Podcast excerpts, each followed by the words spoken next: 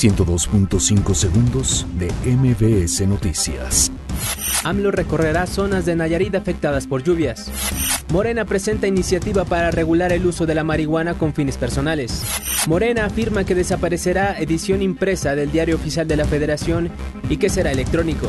Enrique Peña Nieto reconoce a Fuerzas Armadas que apoyaron a reducir violencia en el país. Se reúne Gabinete de Seguridad para afinar presupuesto del sector en 2019. Claudia Sheinbaum pide que los ciudadanos sean solidarios con migrantes. Secretaría de Seguridad Pública propone cambio de esquema en atención y seguridad para migrantes. Autoridades del Estado de México activan operativo y ayuda humanitaria para caravana migrante. Hillary Clinton llama a votar contra el radicalismo de Trump. Cristiano Ronaldo buscará pasar a octavos de final frente al Manchester United. 102.5 segundos de MBS Noticias.